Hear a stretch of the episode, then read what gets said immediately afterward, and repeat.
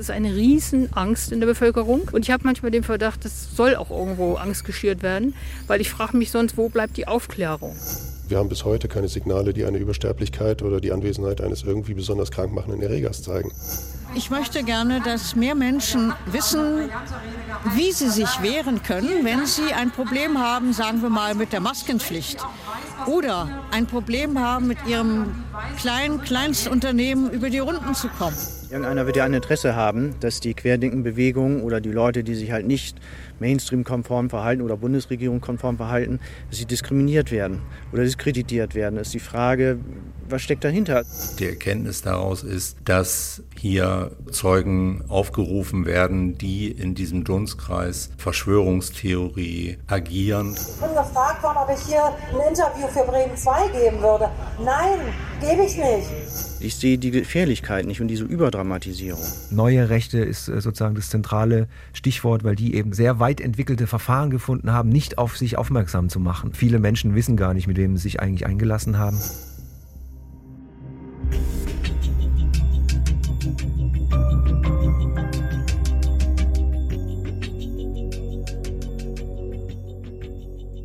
Alternative Fakten. Das Netzwerk der Corona-Skeptiker. Ein Podcast von Bremen 2.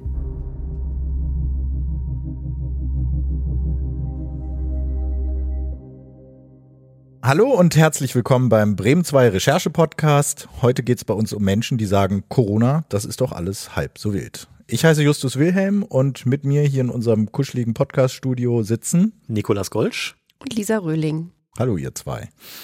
Ja, wir haben uns mit dem Thema beschäftigen wollen, weil wir vor ein paar Monaten hier ein Magazin auf dem Tisch in der Redaktion liegen hatten, und zwar das Veranstaltungsmagazin Laufpass aus Bremerhaven. Das ist ein ganz normales Veranstaltungsmagazin, da steht drin, was im Theater stattfindet, was es so für kulturelle Events gibt. Mal ein bisschen frech ist es, mal ein bisschen alternativ. Es geht auch mal um Homöopathie oder sanfte Geburt und sowas. Aber im August hat uns das doch ziemlich die Schuhe ausgezogen, was die Herausgeber und die Macher da geschrieben haben. Da ging es nämlich um Corona.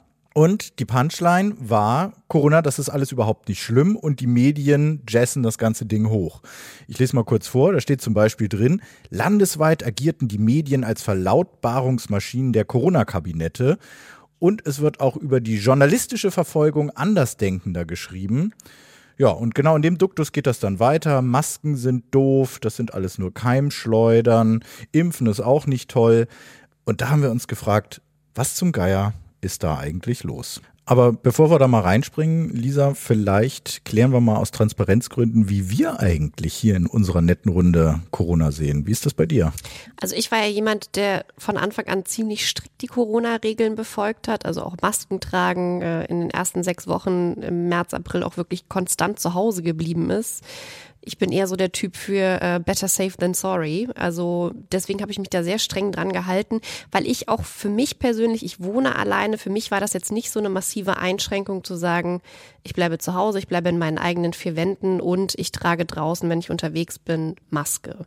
Deswegen finde ich diese ganzen Maßnahmen auch völlig in Ordnung und angemessen. Nico, du auch? Tust du auch überall eine Maske drauf? Bei mir war es äh, komplett andersrum. Also ich war selber so ein bisschen überrascht von mir selbst, weil ich die ganze Zeit gemerkt habe oder vielleicht nicht die ganze Zeit, aber vor allem so zu Beginn, als es losging mit Maskenpflicht und so weiter, also in Geschäften, ähm, vielleicht im Büro und so weiter, hat sich in mir irgendwie alles gesträubt. Ich kann gar nicht mal erklären, warum das so war weil rational wusste ich ja, dass es durchaus Sinn macht. Und äh, rational bin ich ein Mensch, der sehr stark auf Wissenschaft vertraut und da ein sehr großes Grundvertrauen hat. Aber irgendwie hat das in mir irgendwas geweckt, was sich gewehrt hat. Ich fand die Maskenpflicht am Anfang ganz furchtbar, fand es ganz schlimm, habe mich wahnsinnig darüber aufgeregt. Meine erste Reaktion war, was soll das? Muss das wirklich sein? Ist das wirklich angebracht? Wenn ich mich natürlich dann detailliert damit beschäftigt habe, habe ich natürlich gesehen, ja, es macht durchaus Sinn. Und die Wissenschaftler empfehlen es, also wird es äh, schon zutreffen und seine Sinnhaftigkeit haben. Aber ich habe es doch immer sehr stark hinterfragt. Und es gab teilweise auch eine Phase, das war so im Frühjahr, vielleicht früher Sommer, wo ich wirklich zwei Wochen lang keine Tagesschau mehr gucken wollte, weil mich das alles so genervt hat und weil es mich irgendwie innerlich auch aufgeregt hat. Und ich habe einfach komplett Medien ausgeschaltet und wollte von dem alles nichts wissen. Hm, okay, also auch ein kleiner Corona-Skeptiker hier mit am Tisch. Nein, nein, nein, nein. ja.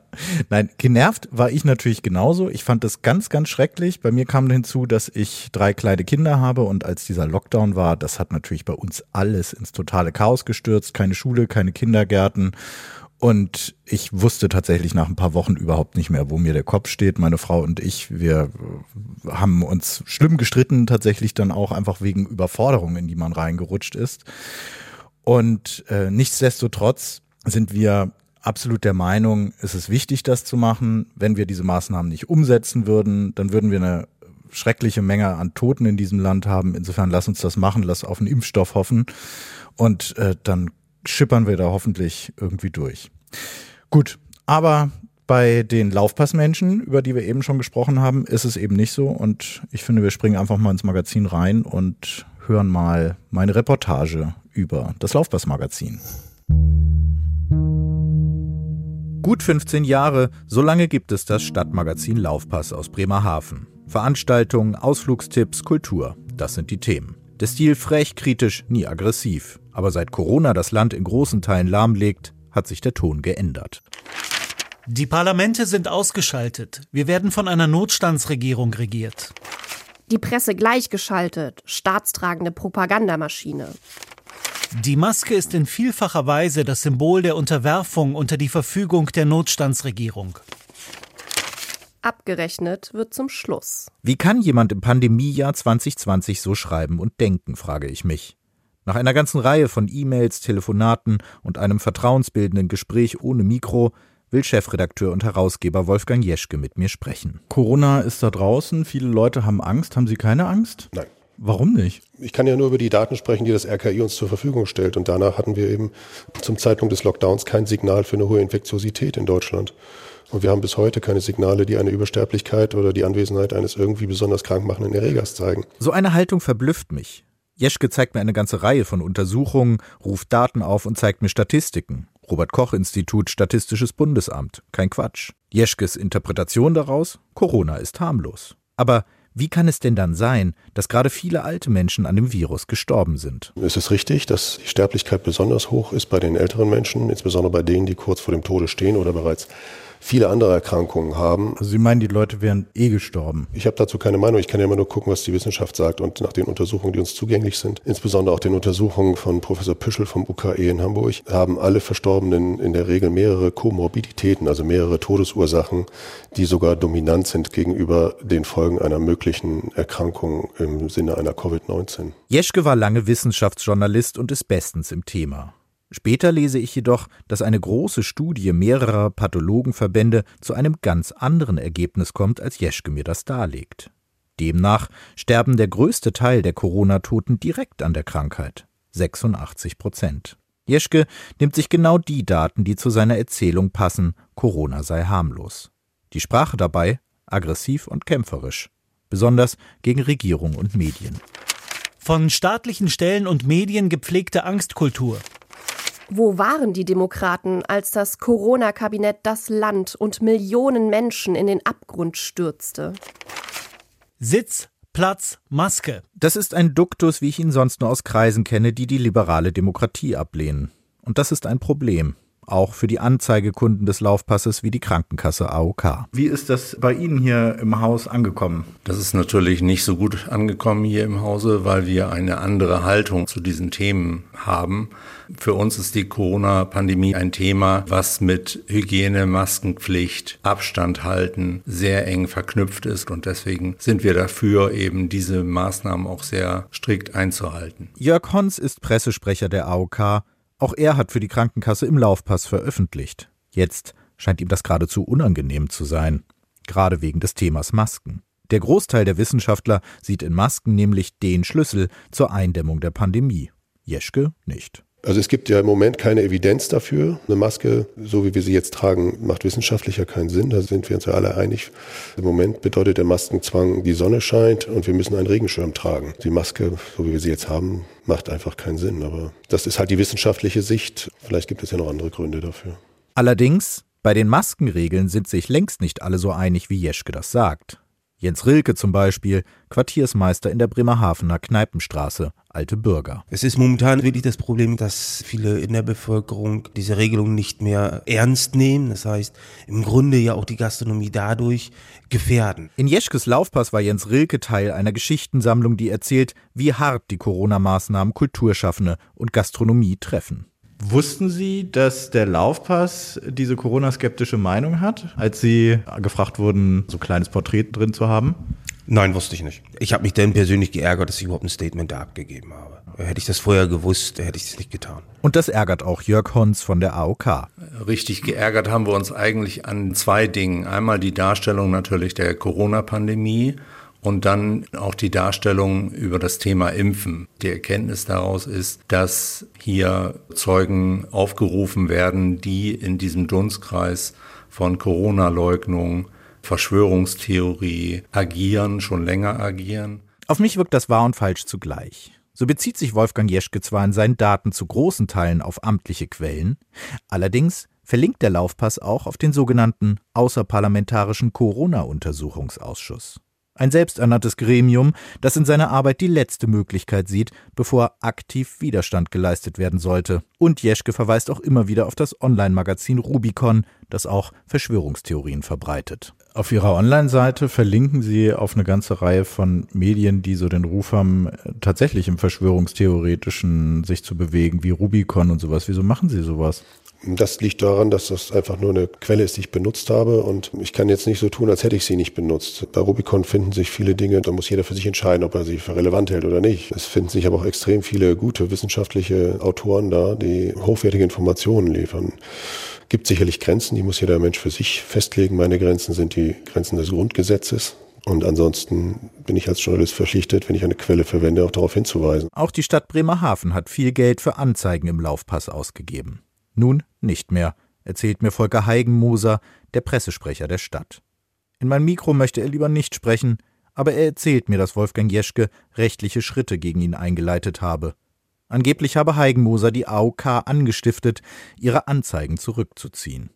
Wolfgang Jeschke bekommt inzwischen für seine Artikel viel Zuspruch. Er zeigt mir eine ganze Reihe von E-Mails seiner Leserinnen und Leser. Danke, danke, danke für Ihre kompetente, differenzierte Berichterstattung, Aufklärung, für Ihr mutiges und äußerst wertvolles Engagement. Ich bin Ihnen sehr dankbar.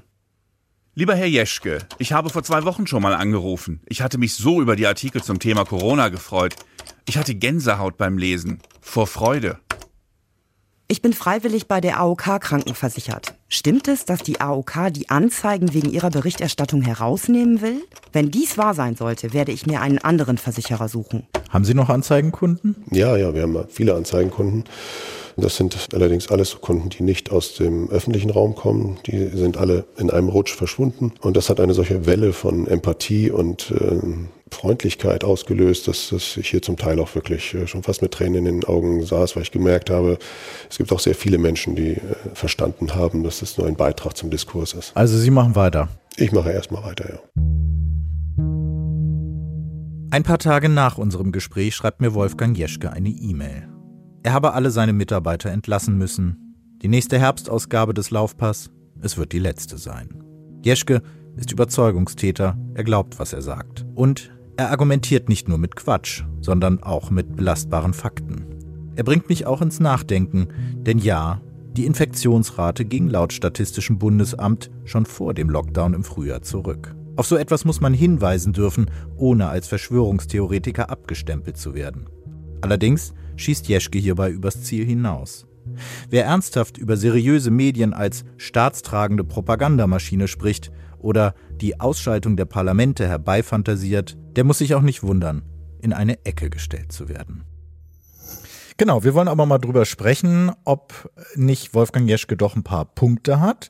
Also Parlamente ausgeschaltet, Unterwerfung der Medien stellt da fest, irgendwo schreibt er auch mal vom Corona-Kriegsrecht, das eingeführt wurde, die Masken lehnte ab. Dieser, wie hast du denn auf diese ganzen Themenkomplex geguckt?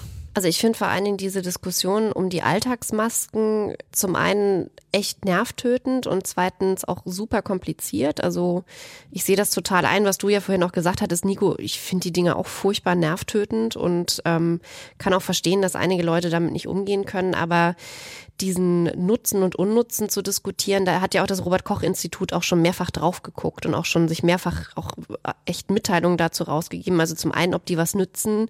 Ja, es schützt uns selbst nicht davor, äh, den Coronavirus zu bekommen, aber es kann andere schützen, indem es zum Beispiel Tröpfchen abhält oder so.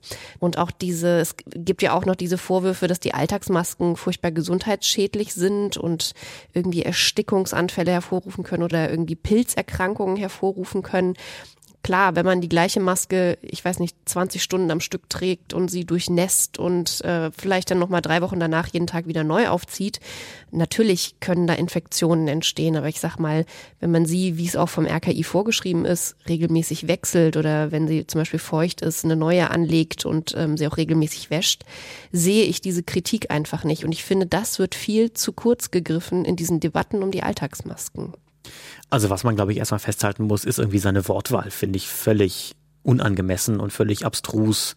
Ich glaube, das Problem ist ein bisschen, dass er, glaube ich, zum Teil Punkte anspricht, die nicht ganz falsch sind, aber eben auch nicht ganz richtig so. Ne?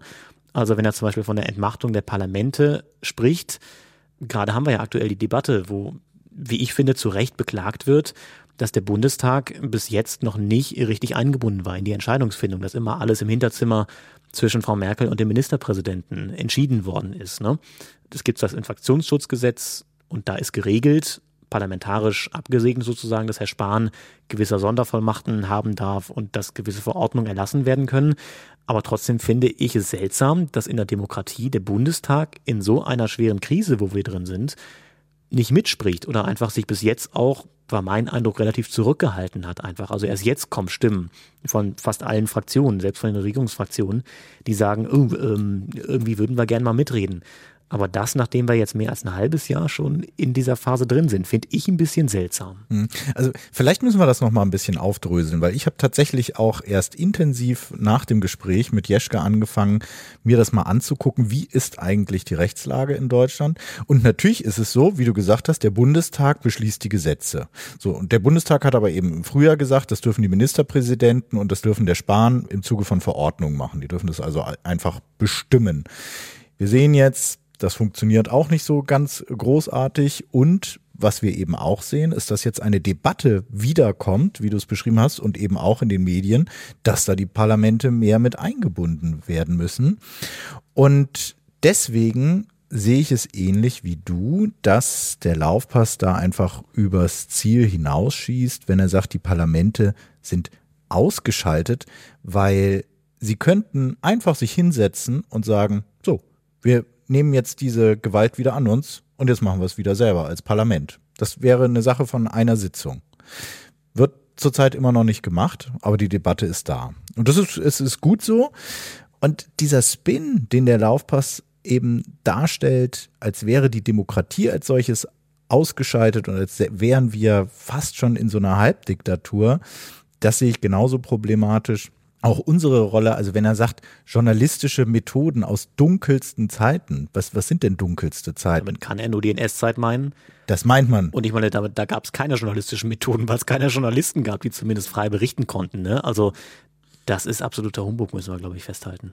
Und trotzdem muss man feststellen, dass viele Fakten einfach richtig sind. Also wenn Jeschke sagt, dass die Infektionszahlen tatsächlich massiv gesunken sind nach dem Lockdown, dann ist das richtig und die Todeszahlen sind ja auch gesunken und die sind auch nicht wieder gestiegen maßgeblich seitdem. Also Stand jetzt. Das ist eben auch Herbst. der Punkt, ne? Also Jeschke hat sich auch durchaus Grafiken abgedruckt in seinem Magazin. Das sind ja keine Grafiken, die er erfunden hat, die er jetzt mal eben im Bleistift so ein bisschen hingezeichnet hat, sondern das sind ja die offiziellen Grafiken des RKI. Also dass die Übersterblichkeit, also letztlich der Durchschnitt der Toten im Jahr nicht höher ist, ist ein Fakt. Genau, zum Beispiel, wenn wir Andreas Gassen hören, Vorstandsvorsitzenden der Kassenärztlichen Vereinigung, dann klingt das so, wir können mal eben reinhören. In Deutschland gibt es keine Übersterblichkeit, das heißt verkürzt, es sterben nicht mehr Menschen als in jedem normalen Jahr ohne Corona. Und damit hat er ja erstmal recht, das müssen wir so sagen. Ne? Wenn wir uns die Grafiken anschauen und da sind die Corona Toten in Anführungszeichen dann eher eine kleine Größe, auch wenn das natürlich tragische Schicksale sind, alles im Einzelnen. Ne? Diese Fakten sind zwar wichtig, was ich ganz schwierig an dieser Diskussion finde, ist, dass wir immer nur vom schlimmsten Ausgang einer Erkrankung ausgehen, die eine sehr schwere Erkrankung ist. Also sowohl die Influenza, also der Grippevirus ist ja auch eine sehr schwere Erkrankung, wenn sie ihren vollen Verlauf hat. Und so ist es ja auch bei Corona. Also wie viele Berichte haben wir jetzt schon von Leuten gelesen, die zum Beispiel drei, vier Wochen tatsächlich im Koma lagen, die es zum Glück überlebt haben, die aber Monate später immer noch Atembeschwerden haben. Und das stört mich an dieser ganzen Debatte, muss ich sagen. Also natürlich sind die Fakten richtig. Es gibt bisher keine Übersterblichkeit. Sterblichkeit, was aber auch damit zusammenhängt, dass immer noch super wenige Leute im Verhältnis zu anderen Ländern in Deutschland tatsächlich auch mit Corona infiziert waren. Aber ich finde ganz schwierig an der Diskussion, da wird dieser ganze Aspekt, wie verläuft die Krankheit und was macht das eigentlich mit dem Körper, komplett außen vor gelassen. Und das finde ich zum Beispiel auch in dieser Debatte darüber, wie haben unsere Parlamente agiert, ja, sechs Monate finde ich auch eine super lange Zeit, bis die Parlamente auch mal gesagt haben, hey, wir wollen da auch mitreden. Aber auf der anderen Seite, also ich weiß nicht, wie es euch geht, aber das ist eine noch nie dagewesene Situation. Also ich habe sowas noch nie in meinem Leben erlebt und auch eine Krankheit, von der, also ich will nicht sagen, dass ich da Angst habe, aber vor der ich schon einen gewissen Respekt habe, nicht wegen dieses schlimmsten Ausganges Tod, sondern einfach, weil die Krankheit, wie sie verläuft und was sie mit dem Körper macht und auch bei jüngeren Menschen, also ich persönlich habe eine Freundin, äh, die an Corona erkrankt war und die Wochen später noch nicht gescheit eine Treppe hochlaufen konnte. Und das ist ehrlich gesagt das, was mir in diesen Diskussionen total fehlt dafür, dass gerade Kritiker wie Jeschke so einen gewissen Facettenreichtum ja eigentlich einfordern und dieser Aspekt wird da nie diskutiert. Ich glaube, das ist so einfach der Punkt, dass wir es hier mit einer Krankheit zu tun haben, die einfach keiner kennt. So, ne? Also bei jeder anderen Krankheit, wenn ich, was weiß ich, sage so, komm, wir reden jetzt über HIV, oder über AIDS, dann weiß man durch Berichte, weil man vielleicht irgendwen kennt, der erkrankt ist, wenn man was im Fernsehen gesehen hat, was auf einen zukommt, wenn man daran erkrankt dann plötzlich. Ne? Bei Corona weiß es einfach keiner. Auch ich habe Respekt vor der Krankheit, weil auch ich nicht weiß, was passiert denn da mit mir. Auch wenn ich vielleicht glimpflich da durchkommen sollte, wenn ich kaum Symptome habe, wenn ich nicht ins Krankenhaus muss, wenn ich einfach zu Hause bleibe zwei Wochen, dann war es das so nach dem Motto. Weiß ich nicht, was sind die Spätfolgen irgendwie. Habe ich Atembeschwerden danach? Kann ich vielleicht, was weiß ich, nicht tauchen gehen, weil meine Lunge irgendwie so geschädigt ist oder wie auch immer. Und das ist aber halt auch, glaube ich, so der Grund für diese große Verunsicherung. Also am Anfang wussten die Wissenschaftler selber ja nicht. Wie sollen sie auch den Menschen vermitteln, was das für eine Krankheit ist, weil sie selber es nicht so genau wussten. Natürlich, woher auch? Es gibt ja keine Bücher, wo man nachschlagen kann. So, ah, Corona verläuft so, Corona kommt so, Corona geht so und so weiter. Und deswegen kam es, glaube ich, auch einfach am Anfang zu dieser großen Verwirrung, auch weil es erst hieß, Masken sind total sinnlos, dann hat man neue Erkenntnisse gehabt, dann haben wir die Maskenpflicht gehabt, dass Menschen einfach verwirrt sind und sich deswegen auch vielleicht so ein bisschen abschotten von allem, weil sie sagen, ach komm, es kommt jeden Tag irgendwas Neues, ich will das alles nicht mehr hören, so irgendwie. Genau. Und das ist eben der Punkt, das ganze Land stand da und musste eigentlich Schienen von fahrenden Zug verlegen. Und genauso musste das die Regierung machen, das Robert Koch Institut musste das so machen. Keiner wusste, helfen die Masken, sind sie schädlich, brauchen wir sie doch, machen wir jetzt die Kindergärten zu oder nicht. Niemand wusste, was richtig ist und trotzdem mussten Politiker Entscheidungen treffen. Und es ist natürlich sehr wohlfeil, sich jetzt hinzustellen und zu sagen, ja, das hättest du gar nicht machen müssen. Aber sich dann eben hinzustellen und herbeizufantasieren, dass da eine Regierung sich ermächtigt und quasi eine Form der Diktatur ausrufen will, das ist eben etwas, was nichts mit demokratischer Debatte zu tun hat, sondern das ist etwas, wo jemand offenbar sich als ein Kämpfer für eine gute Sache sehen will, so eine Lust am Dissidententum auch entwickelt. Und wenn nun mal der Unrechtsstaat nicht da ist, dann muss man ihn sich herbeischreiben. Und das ist das, was ich als Vorwurf ausspreche, obwohl viele, viele Fakten einfach stimmen. Und darüber könnte man dann eben diskutieren, wenn man nicht gleich sein Gegenüber diskreditieren würde. Ich finde aber die Frage ist da ja auch, wie wird Kritik geübt? Also ich glaube, Kritik üben ist ja wir haben es ja auch gerade getan, auf eine gewisse Weise total wichtig, auch für eine demokratische Gesellschaft. Aber bei vielen Diskussionen um die Corona-Maßnahmen, finde ich, zum einen werden Fakten benutzt, um daraus ganz, ganz andere Schlüsse zu ziehen, die auf eine vermeintliche, irgendeinen eine hintergründigen Mechanismus mit der Regierung, der Politik, auch wir Medien stehen da ja ganz oft im Mittelpunkt. Das ist das eine, aber dann auch die andere Fraktion, die diesen Fakten komplett misstraut und auch der Wissenschaft misstraut. Und ich finde, da sind wir an einem Punkt von Kritik und Diskussion angekommen, die ich persönlich schwierig finde. Und da hat ja auch die Netzaktivistin Katharina Nukun was zugesagt. Genau, mit der haben wir gesprochen und das hören wir uns jetzt mal an. Also die Wissenschaft ist einer der transparentesten Bereiche, die man sich so in unserer Gesellschaft vorstellen kann. Studienergebnisse müssen veröffentlicht werden, damit andere Forscher sagen können, so, okay, das hat jetzt Hand und Fuß oder auch nicht. Und viele der Akteure eben von diesen sogenannten Corona-Kritikern versuchen systematisch Wissenschaft zu delegitimieren. Und das finde ich halt extrem problematisch in der Pandemie, denn natürlich kann man sagen, irgendwie dein Studiendesign ist schlecht oder ja, selbst wenn die Studie jetzt richtig ist, das sehe ich politisch nochmal anders. Aber etwas anderes ist einfach einfach ähm, zu behaupten, dass Studien nicht richtig. Katharina Nokun hat sich ja viel mit Verschwörungsmythen tatsächlich beschäftigt. Und das ist ja ein Vorwurf, der vielen dieser Corona-Kritiker gemacht wird, dass sie ähm, die Faktenlage mehr oder weniger umdrehen und für sich benutzen und da so einen hintergründigen Mechanismus dahinter bauen. Und das finde ich, sieht man ja auch, also oder zumindest ist das mein Eindruck, wenn ich so Bilder von so, weiß nicht, diesen Corona-Demos, von Debatten, was da in der Öffentlichkeit zu sehen ist und in den Medien zu sehen ist, ist mein Eindruck, Klar können wir uns auf die RKI-Zahlen beziehen, können auch sagen, okay, da können unterschiedliche Maßnahmen rausgezogen werden. Der Wirtschaftsboss wird sicherlich was anderes daraus ziehen als zum Beispiel der Sozialarbeiter. Aber letztlich sind wir uns einig, was die Fakten sind. Und wenn die komplett gestört werden, finde ich das schon wirklich auch sehr, sehr schwierig. Aber das Problem ist, glaube ich, auch, dass einem täglich in den Medien so viele Zahlen, Daten, Fakten um die Ohren gehauen werden, dass man irgendwann so ein bisschen ratlos dasteht. Ne? Wenn man, ich habe mir zum Beispiel einfach mal angeschaut, wie unsere Nachrichten bei uns auf Bremen 2 morgens angefangen haben. Ne? Also man wacht morgens mit Corona auf, man geht abends mit Corona ins Bett sozusagen. Wir können mal einen ganz kurzen Ausschnitt hören gerade. Die Zahl der Corona-Neuinfektionen ist auf dem höchsten Stand seit April. 70 neue Corona-Fälle an nur einem Tag überraschen Bremer Gesundheitsressort. Innerhalb eines Tages gab es rund 2670 neue Corona-Infektionen. Seit Mitternacht gibt das Robert-Koch-Institut die entscheidende 7-Tage-Inzidenz für Bremen mit 36,4 an. Also alles so Zahlen, die man dann irgendwie morgens während man am Frühstückstisch sitzt, um die Ohren geknallt bekommt.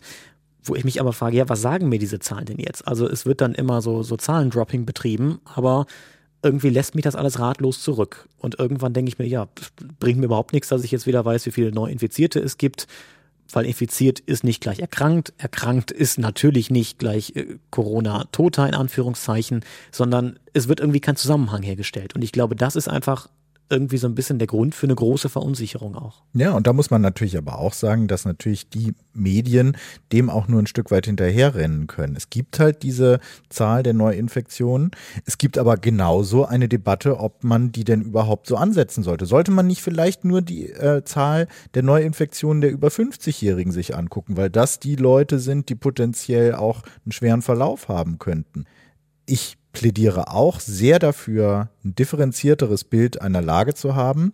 Und man muss auch aufpassen, nicht in Hysterien zu verfallen. Und ganz problematisch wird es für mich persönlich dann, wenn ich sehe, dass Menschen daraus auch so etwas wie eine äh, Legitimation für sich ableiten, zum Beispiel Menschen anzuschwärzen, weil sie irgendwo ohne Maske rumlaufen oder vollkommen unfreundlich zu werden, Denunziantentum, all das. Und das ist etwas, da müssen wir auch immer unsere Arbeit kritisch hinterfragen. Machen wir hier eine objektive Berichterstattung oder gehen mit uns auch manchmal gerade die Pferde durch, wenn so eine Situation, die wir alle nicht einschätzen können, ein großes Bedrohungspotenzial darstellt. Ich glaube nur, das wird diskutiert. Und eben nicht bei den Menschen, die Verschwörungsmythen predigen oder auf die sogenannten Querdenken-Demos gehen. Apropos. Querdenken-Demos. Ich war auf einer Querdenken-Demo in Bremen, habe mich da mal umgeschaut, weil ich einfach wissen wollte, was sind das für Leute, die da hingehen. Wir haben alle die Bilder gesehen aus Berlin von der Demo, wo äh, einige Rechtsextremisten dabei waren und Reichsflaggen vor dem Reichstagsgebäude geschwenkt haben. Mich hat interessiert, ist das das typische Bild für eine Querdenken-Demo? Sind das diese Leute? War das nur ein kleiner Ausschnitt, der völlig verfehlt wiedergegeben worden ist in den Medien? Und deswegen bin ich einfach mal zu einer Demo in Bremen hingegangen. Wir werden niemals untersagen, verjagt die Schwach mit umgetexteten Songs gegen die Corona-Maßnahmen. Der Mann, der hier die Merkel und den Spahn verjagen will, wird als Harry angekündigt. Es ist das Erste, was mir auffällt. Niemand nennt seinen Nachnamen. Es sind Kerstin, Kai, Hermann und Oliver, die auf der Bühne mitten in Bremen stehen, die singen oder reden. Es geht oft gegen die Bundesregierung. Argumentiert wird mit dem Grundgesetz, mit den Maastrichter Verträgen und mit dem gesunden Menschenverstand. Wie kann der Deutsche Bundestag bei teilweise null Toten pro Tag und zehn Toten pro Woche sich auf einen solchen Notstand berufen? Wie können die Aufgeklärten, die gut gebildeten und die Mündigen eine solche Politik rechtfertigen und unterstützen? Es sind vielleicht 100 Leute, die sich Mitte September zwischen Hauptbahnhof und dem Überseemuseum versammelt haben. Einer hat eine Schwedenflagge mitgebracht. Reichskriegsflaggen oder andere rechte Symbole sehe ich hier nicht. Ich setze mich dazwischen und höre ein bisschen zu. Abseits der Bühne wird über die Maskenpflicht geredet, wie schwierig es gerade für die Kinder in der Schule ist. Als ich nach einem Interview frage, blocken alle ab. Keiner will reden. Erst recht nicht die Redner von der Bühne. Ich bin gefragt worden, ob ich hier ein Interview für Bremen 2 geben würde. Nein, gebe ich nicht. Später wird über die angeblichen Fake News Medien hergezogen. Gleichgeschaltet seien sie und natürlich wird auch dazu ein Song eingespielt. Das ist doch gar nicht wahr. Das ist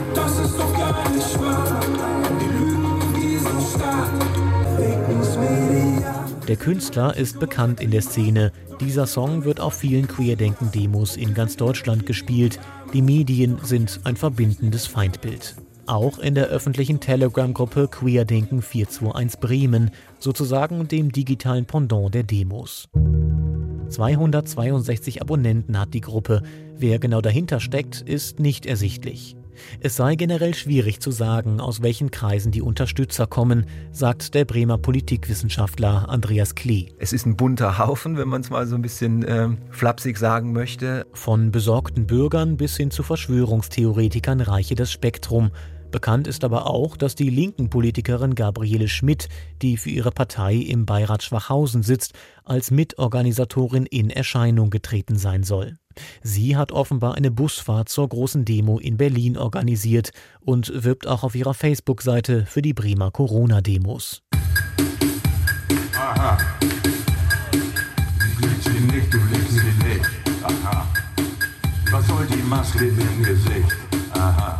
Für mich ist nicht ersichtlich, wer hier genau vor dem Bremer Hauptbahnhof sitzt und steht und redet. Eine Frau verteilt Flyer an die Besucher. Sie sagt, sie sei aus dem Organisationsteam der Bremer Queerdenken-Demos. Ihren Namen will sie mir aber nicht verraten.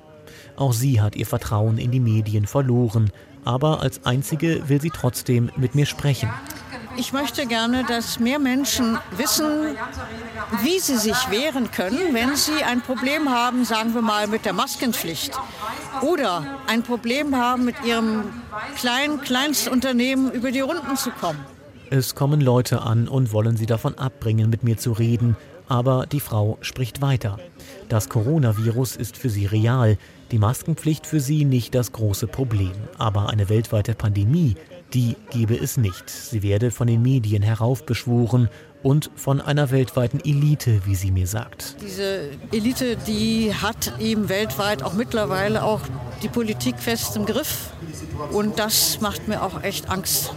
Eine Elite, die aus ihrer Sicht von den Corona-Maßnahmen profitiert. Ich will von ihr wissen, woher sie ihre Informationen bezieht. Sie beruft sich auf die prominenten Vordenker der Corona-Proteste wie die Mediziner Sucharit Bhakti oder Wolfgang Wodak, die seit Beginn der Corona-Einschränkungen im Netz dagegen mobil machen. Sie verweist auf sogenannte alternative Medien, gibt auch mir eine Wochenzeitung mit dem Titel Demokratischer Widerstand in die Hand. Und sie gibt mir einen Flyer, in dem vor angeblichen Schäden durch das Tragen einer Maske gewarnt wird. Wer Hilfe brauche, der könne sich an einen Verein namens Klagepaten mit Sitz in Oldenburg wenden, heißt es in diesem Flyer. Hallo, wir sind Kirsten und Friedemann von den Klagepaten. Wir können derzeit die Anfragen, die uns erreichen, nicht so schnell beantworten, wie wir uns das selber wünschen. Wir bekommen bis zu 1000 E-Mails am Tag. Zwei Anwälte geben in einem Video Einblicke in die Arbeit dieses Vereins, der eine Schlüsselrolle im Netzwerk der Corona-Skeptiker einnimmt. Mitbegründet wurden die Klagepaten durch Ralf Ludwig, der eine Art Star in der Szene ist. Als die Berliner Versammlungsbehörde die große Querdenken-Demo in der Hauptstadt Ende August zunächst verboten hatte, zog er mit einem Eilantrag vor Gericht und bekam Recht. Die Corona-Demo fand schließlich statt und die Bilder von Reichskriegsflaggen auf der Treppe des Reichstagsgebäudes gingen durchs ganze Land. Auch Prominente werben für seinen Verein, zuletzt zum Beispiel der Schlagermusiker Michael Wendler, der auch gegen die Medien wettert. Good morning in the morning, ich bin Michael Wendler. Ich werfe der Bundesregierung bezüglich der angeblichen Corona-Pandemie grobe und schwere Verstöße gegen die Verfassung und des Grundgesetzes vor. Und das nicht nur alleine, sondern auch zahlreiche Mitstreiter wie die Rechtsanwälte der Klagenpaten.de und zahllose andere. Auf der Webseite der Klagepaten werden Musterschreiben angeboten. Für den Fall zum Beispiel, dass eine Schule oder eine andere Institution ein Maskenattest nicht akzeptieren möchte. Durchs Netz geht zum Beispiel ein Video, in dem eine Frau genau so einen Text einem Busfahrer vorliest, der sie bittet, während der Fahrt eine Maske zu tragen. Werde ich Sie auf und Ihnen Unterlassung und Beseitigung nach dem Allgemeinen Gleichbehandlungsgesetz und nach 1004 BGB Artikel 2 Absatz 2 Artikel Ich registriere mich online und nach ein paar Klicks habe auch ich so ein Schreiben mit meiner Adresse im Briefkopf. Ich bräuchte nur noch zu unterschreiben. Das Netz als Inspirationsquelle, als Sammelbecken und als Ort für die Mobilisierung. Weil regelmäßige Demos derzeit schwer zu organisieren sind, habe sich der Protest mehr als sonst üblich übers Netz organisiert, sagt der Politikwissenschaftler Andreas Klee.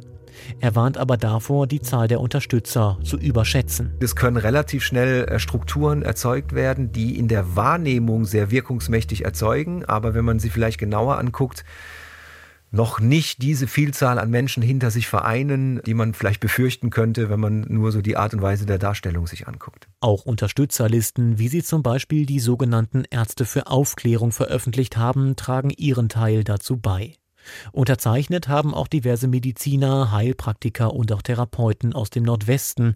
Die Initiatoren selbst sprechen von 2000 namentlichen Unterstützern. Überprüfen lassen sich diese Angaben allerdings nicht. Unsere Regierung sagt, hier gibt es ein neuartiges Virus. Ihr könnt leider nicht für euch entscheiden. Ihr seid zu dumm dafür. Wir müssen euch isolieren, entmündigen und einen Maulkorb aufsetzen. Das geschieht aber alles zu eurem Schutz.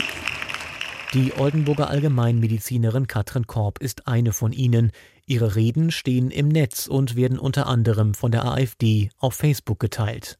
Der Politikwissenschaftler Andreas Klee sieht darin die Gefahr, dass rechte Gruppierungen die Corona-Proteste unterwandern könnten, ohne dabei als solche erkannt zu werden. Neue Rechte ist äh, sozusagen das zentrale Stichwort, weil die eben sehr stark in diesen Netzwerkstrukturen auch agieren und vor allem auch sehr weit entwickelte Verfahren gefunden haben, nicht auf sich aufmerksam zu machen. Also die, äh, dieses Infiltrieren dieser Netzwerke und da zu sein, ohne wahrgenommen zu werden, ist eine äh, sehr stark ausgebildete Kompetenz und äh, viele Menschen wissen gar nicht, mit wem sie sich eigentlich eingelassen haben. Es ist ein schwieriger Grad, auch für mich als Journalist.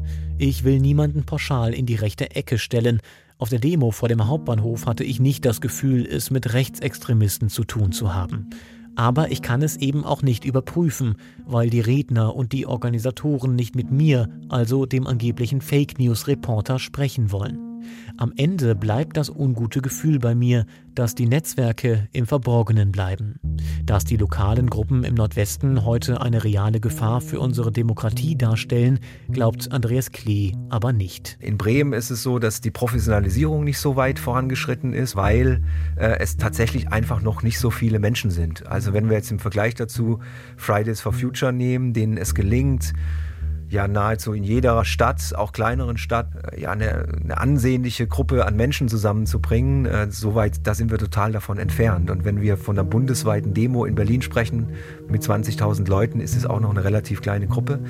Ähm, das heißt, in Bremen gibt es das auch, gibt es das im gleichen Maße und in der gleichen Gemengelage. Aber ich würde da jetzt noch nicht von einer, von einer Gefährdung in irgendeiner Art und Weise sprechen. Wir haben jetzt gerade viel davon gehört, dass diese Gruppierung die Medien eigentlich ablehnt. Wie hast du dich denn da als Reporter gefühlt, Nico? Ganz komisch, um ehrlich zu sein. Also ich bin da erstmal vielleicht sogar ein bisschen naiv hingegangen und dachte erstmal, komm, ich nehme mein Mikro mit und ich führe ein paar Interviews und rede einfach mal mit denen, was denn so deren Motivation ist, um einfach mit denen mal ins Gespräch zu kommen, um einfach so ein bisschen mal Kontakt aufzunehmen zu solchen Gruppierungen, was ja für eine Recherche einfach äh, unerlässlich ist. Und habe dann aber ziemlich schnell gemerkt, äh, dass die mir da kompletten Strich durch die Rechnung machen. Also ich wurde von Beginn an irgendwie komisch angeschaut, als ich da war. Das ist ja erstmal nichts Schlimmes. Ich saß da und hatte mein Mikro dann, alle haben mich komisch angeschaut. Dann bin ich einfach mal hin in der kurzen Pause zur Bühne und habe mal gebeten, guten Tag, mein Name ist Golsch von Bremen 2, ähm, würde Ihnen gerne ein paar Fragen stellen vom Mikro. Und da haben die mich fast ausgelacht, so dass ich mich überhaupt traue, die das zu fragen. So irgendwie war völlig abstrus für die, ne? Sie waren jetzt mir nicht feindselig gegenüber oder aggressiv, ne? Sondern sie haben wirklich, machen auch das Mikro aus und haben mir auf die Schulter geklopft und ja, sie wissen ja, dass wir mit ihnen nicht reden und so, ne? Also ist ja erstmal nichts Schlimmes, auf den Marktplatz zu gehen oder hier äh, vom Hauptbahnhof zu stehen und gegen was zu protestieren. Ich meine, das kann jeder machen, wie er lustig ist und wie er will. Dafür sind wir eine Demokratie haben Meinungsfreiheit. Das gilt natürlich auch für diese Leute. Aber ähm, wenn dann so eine allgemeine Feindlichkeit gegenüber Medien dazukommt und so nach dem Motto, egal was ihr jetzt berichtet, ihr berichtet ja eh schlecht über uns und man wird quasi auch als Journalist total vorverurteilt, ich habe dann argumentiert, ja, mein Gott, ihr beschwert euch, dass eure Position nicht auftaucht in den Medien. Ich bin jetzt hier, ich habe hier ein Mikro, ihr könnt mir eure Position doch mal sagen, dann taucht sie auch auf. Nee, nee, das wird ja falsch zitiert. Ja, was soll man da machen, ja? Also ähm, dann taucht sie natürlich nicht aus, wenn mir keiner Interviews von denen gibt. Und das finde ich aber so schwierig an dieser ganzen Diskussion auch über Kritik. Ne? Ich meine, wir haben eben groß aufgedröselt, ja, Kritik, wie kann man die üben, basierend auf den Fakten und Ähnlichem. Und da ist eine ganze Gruppe von Menschen, die offensichtlich sehr große Kritik an den Maßnahmen, an den Einschränkungen hat und ähm, sicherlich auch berechtigt sagt, keine Ahnung, ich habe meine Oma die letzten vier Monate nicht gesehen, ich, ähm, meine Kinder mussten zu Hause bleiben und ähnliches. Und dann sagt man, okay, dann redet mit mir und sagt es mir und dann wird einem die Kompetenz abgesprochen, das als Journalist richtig wiederzugeben. Naja, sie, sie haben halt die Erfahrung gemacht, dass wenn sie mit uns reden, sage ich jetzt mal in Anführungszeichen, nicht unbedingt danach ein Bericht rauskommt, der so ist, wie sie sich das vorstellen. Weil wir halt nicht dann sagen, okay, ja, Corona gibt's nicht und das ist alles ganz, ganz blöd mit der Regierung. Aber was ich vor allem problematisch finde, ist, dass sie auch diese alternativen Medien, ich habe es im Beitrag angesprochen, sich darauf berufen zum Beispiel. Ja, diese Zeitung habe ich hier liegen, können wir uns gleich mal anschauen, demokratischer Widerstand. Das ist eine Zeitung, wo nur über die Corona-Maßnahmen hergezogen wird und wo mit komischen Fakten argumentiert wird, warum die Corona Einschränkungen Mist sind, so, ne? Und dass sich so ein alternatives Mediensystem aufbaut, die Leute auch sich nur noch darauf beziehen, nur noch daraus ihre Infos beziehen und alles andere doof ist nach dem Motto und äh, nicht zutreffend. Das finde ich hochproblematisch. Was aber diese Fakten angeht, die die ja auch in solchen Veröffentlichungen, das ist ja nicht nur in so einer Zeitung, sondern auch in vielen von diesen Telegram-Gruppen oder ähnlichem, du hast es ja angesprochen, beziehen die sich ja auf Wissenschaftler wie Sukarit Bhakti, Wolfgang Wodak oder Bodo Schiffmann, der ähm, kürzlich ja auch eine Tour durch Deutschland gemacht hat, um sozusagen gegen diese Corona-Maßnahmen zu sprechen.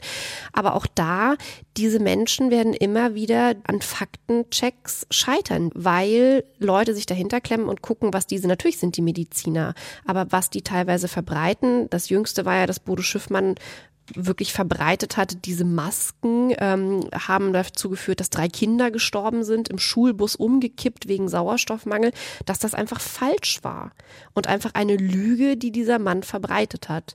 Und da ist aber offensichtlich auch keine Diskussion über diese Experten, denen dann getraut wird, möglich. Mhm. Ja, also wir können aber natürlich auch im Umkehrschluss nicht am Ende des Tages sagen, dass die Fakten, wie wir es jetzt hier nennen, der Wissenschaftler, denen wir folgen, der Weisheit letzter Schluss sind. Ne? Also wir haben auch alle oder die Gesellschaft jahrelang gedacht, Spinat ist total gesund und dann zehn Jahre später turns out, nee, ist überhaupt nicht so viel Eisen drin, wie alle dachten. Und das darf man auch nicht vergessen, das könnte uns auch mit den Masken passieren. Das ist ja überhaupt nicht gesagt, dass in ein, zwei Jahren eine Studie rauskommt, wo drin steht, das war alles totaler Käse und ihr habt da aufs falsche Pferd gesetzt. Aber jetzt ist eben die Mehrheitsmeinung so der Wissenschaftler, dass es sinnvoll ist. Und nach einer Abwägung kommen wir zu dem Schluss, okay, wir machen das. Diese Vielschichtigkeit und diese Unsicherheit auch in der Faktenlage muss man aushalten. Und ich habe so das Gefühl, dass die Menschen, denen du auf der Demo begegnet bist, halt ein Problem damit haben, diese Unsicherheit auszuhalten und sich dann volle Kanne auf eine Seite schmeißen. Nico, du bist ja nach der Demo auch noch mal reingesprungen in die ganze Szene und hast versucht, ähnlich wie viele dort sicher auch ein ärztliches Attest dir zu erschummeln, dass du keine Maske tragen musst. Erzähl mal, was denn da passiert? Wir haben ja so gemerkt, als wir so ein paar Listen durchgeguckt haben von diesen besagten Ärzten für Aufklärung zum Beispiel, dass da unglaublich viele Mediziner dabei sind, auch bei uns aus der Region.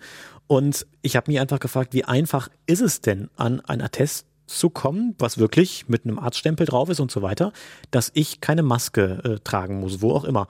Und habe mir einen, einen Fake-Namen sozusagen zugelegt, eine Fake-E-Mail-Adresse, eine Fake-Anschrift und so weiter und habe mal ein paar Ärzte angeschrieben und antelefoniert, um einfach mal zu testen. Also wenn ich da jetzt anrufe und sage so, mein Name ist äh, Schmidt Meier Müller und ich möchte gerne einen Maskenattest haben, weil ich das nicht tragen möchte, weil ich keine Lust dazu habe und weil ich das alles für Blödsinn halte, können Sie mir sowas ausstellen. Und bei einer Ärztin in Bremen habe ich tatsächlich sogar einen Termin bekommen. Da wurde mir das am Telefon sozusagen äh, versichert, dass ich da einen Attest bekomme.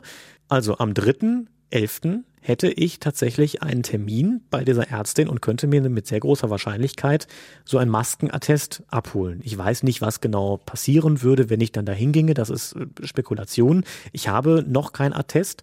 Mein Gefühl sagt mir, wenn ich da hingehen würde, würde ich mit ziemlich großer Wahrscheinlichkeit so einen Attest bekommen. Ja, und nicht, nicht zuletzt, also diese ärztlichen Atteste sind eine ganz heiße Ware in der Szene. Ich bin dann ja so ein bisschen auf den Zug mal aufgesprungen und habe mich in den Telegram-Gruppen rumgetrieben und äh, einfach mal mich blöd gestellt und gefragt, wo kriegt man denn so ein Ding her? Und dann wird gleich gesagt, ja, das kannst du nicht sagen. Unsere Ärzte, die das machen, die müssen wir schützen, weil es gab in der Tat eine ganze Reihe von Ärzten, die deswegen Probleme bekommen haben. Es hat ja massive berufsrechtliche Konsequenzen für Ärzte, wenn man seine Approbation dafür benutzt, Quatsch auszustellen. Aber es hat dann, glaube ich, echt nur ein paar Stunden gedauert und dann bekam ich von einer Userin ein Blanko-Attest äh, zugeschickt von einem Arzt aus Trendelburg mit Kopie der Approbationsurkunde und allem Zip und Zap und da konnte ich einfach dann meinen Namen reinschreiben dann hätte das vielleicht nicht gegolten am Ende des Tages, wenn ich das meinem Arbeitgeber vorgelegt hätte. Aber ich hätte auf jeden Fall, sagen wir mal, in der Bahn ganz schön viel Stunk machen können mit dem Ding und sagen, hier, guck mal, Attest und alles äh, ist doch gut. Aber das ist, glaube ich, das große Problem. Also ich habe gerade die Situation, ein Freund von mir, der wirklich keine Maske tragen kann, weil er schwerer Asthmatiker ist und äh, deswegen äh, ja ohne Maske immer einkaufen gehen muss und so weiter. Der hat echt Probleme gerade, weil er wird in jedem Supermarkt, wo er ohne Maske reingeht, wird er angeschaut, teilweise angeschrien, teilweise sehr doof angemacht und wird immer als Corona-Leugner sozusagen abgetan. Er ist das genau das Gegenteil davon. Also er würde sogar sehr gerne eine Maske tragen, sagt er mir, um sich einfach diesen ganzen Anfeindungen nicht mehr aussetzen zu müssen. Er hat immer ein Attest dabei, zeigt das auch immer vor, was wirklich auch seriös beglaubigt ist von seiner Ärztin. Aber er ist teilweise wirklich verzweifelt. Ja, und da sieht man, was das mit der Gesellschaft macht. Das ist wirklich ein Problem. Und ich kann nur sagen, Leute da draußen, schützt euch vor der Corona-Wut, wenn es mit euch durchgeht, dass ihr irgendwelche Leute, sagen wir mal, ohne Maske seht, auch wenn ihr Jugendliche am Feiern seht, tretet erstmal einen Schritt zurück und überlegt, ist es sinnvoll, da gleich drauf zu kloppen. Aber kommen wir mal auf die Szene zurück. Die Szene ist ja total hermetisch, hast du so beschrieben. Mit dir wollte eigentlich keiner reden bei der Demo. Lisa, du wolltest das so nicht auf dir sitzen lassen und hast versucht, ein paar vors Mikro zu kriegen. Erzähl mal, hast du es geschafft und wie? Genau, es gibt ja, ähm, die Ärzte haben wir eben schon erwähnt, nämlich Sukarit Bhakti und Wolfgang Wodak, die ähm, mit einer Gruppierung sich sozusagen für ihre Ziele einsetzen. Das sind die Mediziner und Wissenschaftler für Freiheit und Demokratie. Und die haben auch im Netz eine große Unterzeichnerliste, wo Leute sozusagen Solidarität zeigen können. Das sind viele Menschen, die da äh, nur mit Namenskürzeln drinne stehen, ähm, einige mit vollem Namen und Berufsbezeichnung, viele mit Vornamen und abgekürztem Nachnamen, aber ein Großteil eben mit Postleitzahl und Herkunft. Und ähm, da sind wir dann mal eingetaucht und haben geguckt, wer da sozusagen aus unserer Region kommen könnte und ob das Leute sind, deren, zu denen man Kontakt herstellen konnte.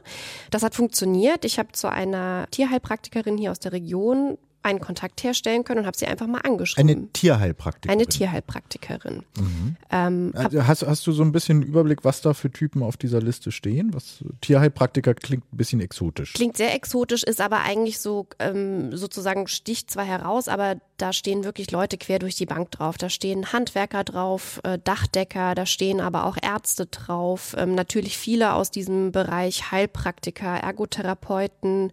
Da stehen aber auch Lehrerinnen und Lehrer drauf. Also ich würde sagen, es ist ein gesellschaftlicher Querschnitt, der da zu finden ist. Und ich habe diese Tierheilpraktikerin kontaktiert und habe ihr geschrieben, ja, wir wollen sozusagen einfach mal sprechen und wollen einfach mal hören, weil ne, diese Kritik, die, die Medien hören uns nicht richtig zu und geben uns nicht richtig wieder. Ähm, ich möchte eigentlich wissen, was treibt sie an? Und da kam eine sehr schnelle Antwort per Mail. Äh, sie sagte auch, sie ist in einem ähm, sozusagen Corona-Gesprächskreis mit einer Truppe von Leuten, die mit den Maßnahmen kritisch umgeht. Ähm, und sie wären, sie haben sich besprochen, sie wären bereit, mit mir zu sprechen.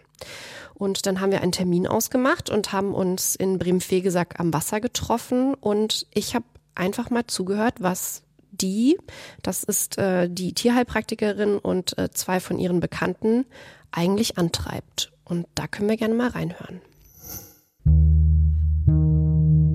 Ich sehe die Gefährlichkeit nicht und diese Überdramatisierung. Diese ganze Zahlenspielerei, ohne die ins äh, in Zusammenhang zu bringen, das hat mich sehr früh stutzig gemacht. Matthias Kock hielt die ersten Meldungen über ein neuartiges Virus in China für aufgebauscht. Er glaubt nicht, dass es sich bei Corona um eine Pandemie handelt. Wo sind die ganzen Verletzten bzw. Erkrankten oder die Toten? Niemand von meinen Bekannten hat gesagt, ja, ich kenne da jemanden. Also nach wie vor kennt kaum jemand, jemand, der überhaupt erkrankt ist, geschweige denn gestorben. Heike Einwächter-Langer sagt, den Bürgern würden wichtige Informationen über falsch positive Testungen oder die Wirksamkeit des Mund-Nasenschutzes vorenthalten. Die Wissenschaftler, die auch negative Sachen sagen, die wirklich auch die andere Seite sagen, um auch die andere Seite zu beleuchten, was nicht richtig läuft und sowas. Die Kritik sagen. Jens Wessling sagt, ihm fehlten bestimmte Stimmen in der Debatte um die Corona-Maßnahmen und die Zahlen des Robert-Koch-Instituts seien nicht fachlich richtig bearbeitet worden. Er habe deshalb im März aufgehört, Politik und Presse zu vertrauen.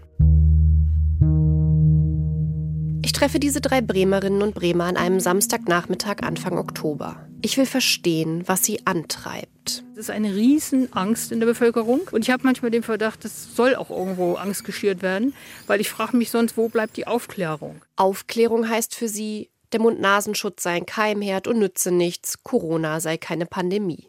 Das bewiesen niedrige Sterberaten, geringe Fallzahlen, milde Krankheitsverläufe. Sie beziehen sich auf Ärzte wie Sukarit Bhakti, Wolfgang Wodak oder Bodo Schiffmann, deren Aussagen immer wieder anhand von Faktenchecks als falsch entlarvt werden. Für Matthias Kock ändert das nichts. Alle Kritiker, die gesagt haben, von wegen ja, bleibt äh, mal ein bisschen sachlich, guckt euch das mal an, wo ist die Relation und so weiter, die sind dann alle diffamiert worden als Verschwörungstheoretiker, die Webseiten sind gesperrt worden und, äh, und ja, jeder, der seine Meinung sagt, wurde gleich ausgegrenzt. Matthias Kock und seine Mitstreiter haben erlebt, wie Corona-Maßnahmen ihr persönliches Umfeld beeinflusst haben, auch wenn niemand sich mit dem Virus infiziert hat. Nach Angaben von Jens Wessling ist ein Freund von ihm im Krankenhaus verstorben.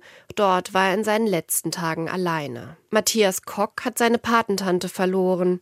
Besuch habe sie bis zum Lebensende nicht empfangen dürfen. Heike Einwächter Langers Mutter lebt in einem Pflegeheim. Die erzwungene Distanz hat die Familie belastet und sie und ihren Blick auf Corona geprägt. Sie fragt sich, ob das, was die Politik vorgibt, wirklich im Interesse aller ist. Ich halte mich grundsätzlich an die Fakten. Also wenn ich irgendwas höre, dann gucke ich und wenn ich das nicht für mich selber logisch empfinde und auch vergleichen kann mit anderen, dann äh, ist das für mich erstmal außen vor. Aber wer hat die Fakten?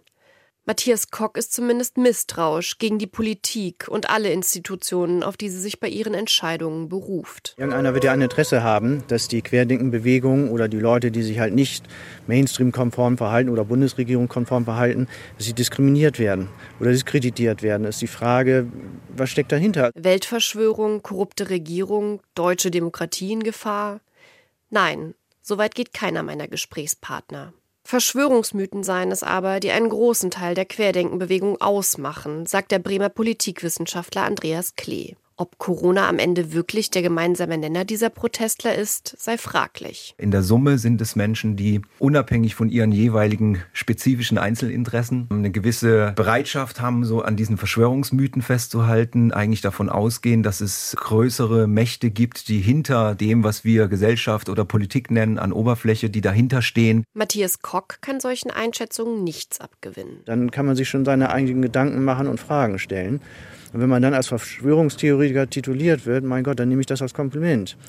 Ich nehme einfach das Recht aus, oder wir alle nehmen es das Recht aus, selber nachzudenken. Selbst Gedanken machen und die Maßnahmen hinterfragen, grundsätzlich wichtig, sagt Andreas Klee. Wir hatten kraftvolle Einschränkungen der Freiheitsrechte und Grundrechte. Das ist absolut in Ordnung, wenn man das benennt und man muss kritisch damit umgehen. Wir müssen einen Diskurs finden, wo wir sagen, okay, wir machen das, was notwendig ist, um uns als Gesellschaft zu schützen. Aber wir müssen immer auch daran arbeiten, dass wir ja unser altes Leben äh, wieder zurückgewinnen. Heike Einwächter-Langer fürchtet, dass die bisher beschlossenen Corona-Maßnahmen eine Rückkehr zur Normalität unmöglich machen. Familien spalten sich, Freunde spalten sich. Und das müsste alles nicht sein, wenn man sich von Anfang an vernünftig am Tisch gesetzt hätte mit allen Seiten und da vernünftig drüber ähm, überlegt hätte, wie gehen wir damit um. Genau das wollen sie und ihre Mitstreiter mit den Protesten fordern. Radikale Kräfte nutzen diese Bewegung aber geschickt für sich, sagt Andreas Klee. Das heißt nicht, dass alle, die da mitmarschieren, Nazis sind, aber die Art und Weise, wie die Proteste inszeniert werden, mit welcher Intention sie durchgeführt werden, das ist ganz eindeutig von äh, Rechten, Rechtsextremen instrumentalisiert. Solche Gruppen, sagen meine Gesprächspartner, haben sie auf den Demonstrationen nicht gesehen. Sie sind es leid, in die rechte Ecke gestellt zu werden. Bin ich ein Nazi, weil wir ein Ziel haben? Ich sage Linksradikalität und Nazis. Nein, danke. Aber wenn man einen Schnittpunkt, will ich sagen, da können wir gemeinsam wieder was machen, dann ist man stärker. Man muss aber ganz klar sagen, in diesem Punkt arbeiten wir zusammen. Aber sonst bist du von mir weg. Die Medien fokussierten sich zu sehr auf Extremisten und zu wenig auf die eigentlichen Inhalte und Forderungen der Bewegung, sagt Jens Wessling. Die Medien sind dazu mir zu unkritisch. Eigentlich sind die Medien die vierte Macht im Staat und sollen der Regierung auf die Finger schauen und auch kritisch berichten. Man darf das Virus nicht verharmlosen, sagt Matthias Kock. Die beiden anderen nicken. Für die drei ist es die Politik, die Corona dramatisiert, unterstützt von Medien, die nicht genau das berichten. Aber das klingt ja erstmal nicht wie Leute, die vollkommen verloren sind, weil sie schon in irgendwelchen radikalen Sphären sich aufhalten. Also lass uns nochmal da einen Schritt zurückgehen und gucken, wo kann man da anknüpfen? Also der eine Protagonist bei dir hat gesagt, die Medien sollen der Regierung auf die Finger gucken. Das ist ja absolut richtig, was er sagt. Was ich schwierig fand, ist, dass er ja so eine gewisse Rechtsoffenheit gezeigt hat. Also gesagt hat, wenn ich die gleichen Ziele mit einem Nazi oder einem Linksextremen habe, ist es mir eigentlich egal. Das hat mich auch so ein bisschen stutzig gemacht. Also das war ja eben auch der Punkt bei der großen Querdenken-Demo in Berlin. Also, wo die Bilder durchs Land gegangen sind von Menschen, die mit Reichskriegsflagge vom Bundestag stehen. Das war natürlich nur ein kleiner Teil dieser Menschen. Und äh, natürlich, der wurde dann in den Medien ganz groß gefahren und so weiter. Da kann man jetzt auch Trick dran üben. Aber die Leute, die da waren und sich davon distanzieren, die waren halt trotzdem mit den Leuten auf einer Demo. Und ich kann mir nicht vorstellen, dass sie nicht gesehen haben, dass da große mhm. Reichskriegsflaggen waren und so weiter. Ja, aber fangen wir das mal an, ein bisschen zwischen den Fingern zu drehen. Wie würdet ihr denn handeln, wenn ihr auf eine Demo, sagen wir mal, gegen die globale Erwärmung oder gegen die globale Klimakatastrophe geht und rein zufällig sind da auch ein paar Nazis dabei? Oder Linksextremisten oder, oder Linksextremisten, ne? der schwarze Block, ne, ist ja für manche genauso schlimm. Aber wie sollte man da reagieren? Ich kann, muss ich sagen, bis zu einem gewissen Grad verstehen, dass man sagt, ich lasse mir doch nicht deswegen mein Recht nehmen, hier auf die Straße zu gehen. Ich finde, da kann man seine Schlüsse aber daraus ziehen, wie man danach weiter diese Bewegung unterstützt. Also bei den dreien zum Beispiel, mit denen ich gesprochen habe, ich glaube fest, dass das drei gestandene Demokraten sind. Also das sind keine Leute, die hier irgendwie den staatlichen Umsturz wollen, sondern die stören sich an den Maßnahmen. Die haben ja auch beschrieben, dass sie persönliche Einschränkungen durch die Corona-Maßnahmen haben. Dennoch finde ich, und da waren sie, sind sie mir manchmal ein bisschen aus abgewichen zur Frage, wie sollte man sich gegen zum Beispiel, wenn man Leute da sieht mit Reichskriegsflaggen oder ähnlichem, wie sollte man sich positionieren? Sie haben ja auch gesagt, nee, solche Leute haben sie bisher noch nie gesehen, deswegen sind sie noch nie in die Verlegenheit gekommen sozusagen. Natürlich müsse man sich distanzieren. Das wäre sicher eine Sache, über die man nachdenken müsste. Ich weiß jetzt nicht, ob wenn ich auf so einer Demo mitlaufen würde und ich sag mal, neben mir läuft jetzt eine Gruppe von, wir machen mal das ganz Klischeebild auf von 50 Skinheads rum, weiß ich nicht, ob ich jetzt darüber gehen würde und sagen würde, hey, ihr habt doch hier nichts zu suchen. Das ja, ist dann sicherlich riskierst schwierig. du nämlich eine blaue Lippe am Ende. Ne? Dann bleibt einem nur die Wahl, man geht ganz weg von dieser Demo oder man marschiert weiter mit. Und ich finde, das ist aber die logische Konsequenz daraus. Also wenn man wirklich einen demokratischen Diskurs führen will, das ist jetzt meine persönliche Meinung, wenn man wirklich einen demokratischen Diskurs über zum Beispiel Corona-Maßnahmen führen will und merkt, okay, irgendwie wird unsere Demo, unsere Veranstaltung, was wir hier machen, offensichtlich ja auch von Gruppierungen genutzt, die hier überhaupt nichts Demokratisches wollen, die, sondern die was ganz, ganz anderes wollen.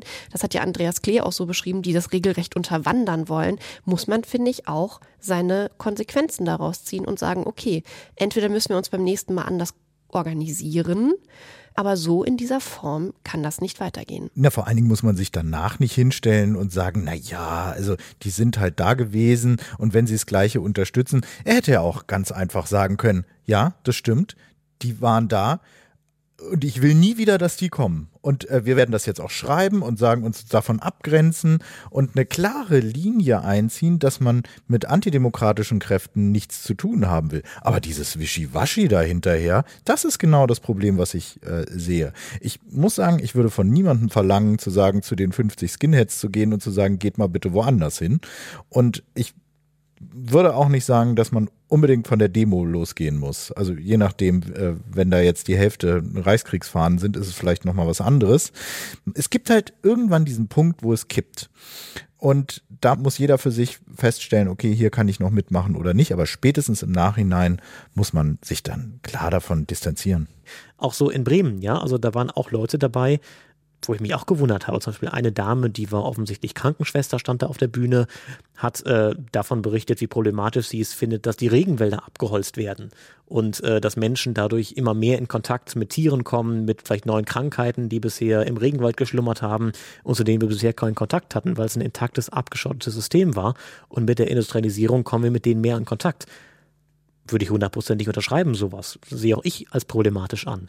Aber dass so jemand dann äh, zwischen Menschen steht, die die Medien als Ganzes ablehnen, finde ich dann schon sehr komisch und sehr problematisch. Ja, vor allen Dingen diese Medienskepsis kommt ja oft daher, dass gesagt wird, wir wären nicht objektiv, neutral.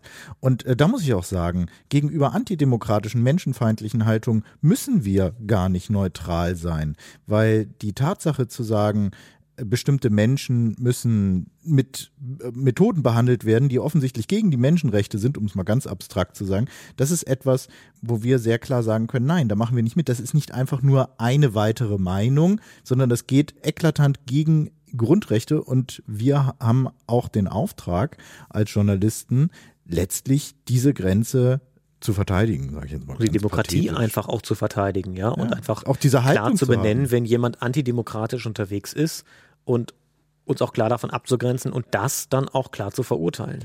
Und genau das finde ich bei diesen Demos zu erkennen so schwierig. Also wir haben jetzt gerade über sehr plakative Bilder irgendwie von den Skinheads gesprochen und ähnlichem, aber das ist ja auch das, was irgendwie dieser bunte Haufen, das hatten wir vorhin schon mal genannt, ja so ausmacht. Ich glaube, da sind ganz viele Leute auch unterwegs, die nach außen eben ich sag mal, aussehen wie du und ich, die aber zum Beispiel in Bewegungen unterwegs sind, die wirklich massiv irgendwelchen Verschwörungserzählungen nachhängen. Und ähm, zu dieser Einschätzung kommt auch Katharina Nokun. Ich würde auf jeden Fall davon ausgehen, dass ähm, Verschwörungsideologien eine extrem große Rolle bei den Querdenken-Demos spielen, sowohl unter den Organisatoren als auch unter denjenigen, die dafür öffentlich mobilisieren, als auch unter den Teilnehmern. Natürlich kann man im Detail nicht sagen, warum jemand zu einer Demonstration gekommen ist und wie auch so die Glaubensgerüste der Leute aussehen. Was ich aber sagen kann, ist, dass wenn ich auf einer Demo bin, wo auf der Bühne ein bekannter Verschwörungsideologe aus den USA spricht, dann mache ich mich irgendwo damit gemein. Genau, und dieses Gemeinmachen ist, denke ich, das große Problem. Und da kommen wir auch wieder auf den Laufpass. Der Laufpass verlinkt in einer ganzen Reihe von äh, Online-Artikeln auf zum Beispiel das Online-Magazin Rubicon, wo halt ganz klar gesagt wird, dass äh, George äh, Soros, der ungarische Milliardär und Philanthrop, quasi eine Verschwörung zurechtzimmern würde. Und sowas kann ich nicht als Quelle benutzen dann mehr. Auch wenn noch so viel andere richtige Sachen da drin stehen. Und vor allen Dingen ist da ja die Schnittmenge zum Beispiel zu wirklich identitären und rechten Bewegungen insofern da, dass diese ne, Erzählung von einer Weltelite natürlich massiv antisemitisch ist und sozusagen auch wirklich uralte ja, feindliche Ressentiments zurückgeht, die genau das, was ihr beide gerade gesagt haben, gegen eine demokratische Gesellschaft auch einfach anstehen.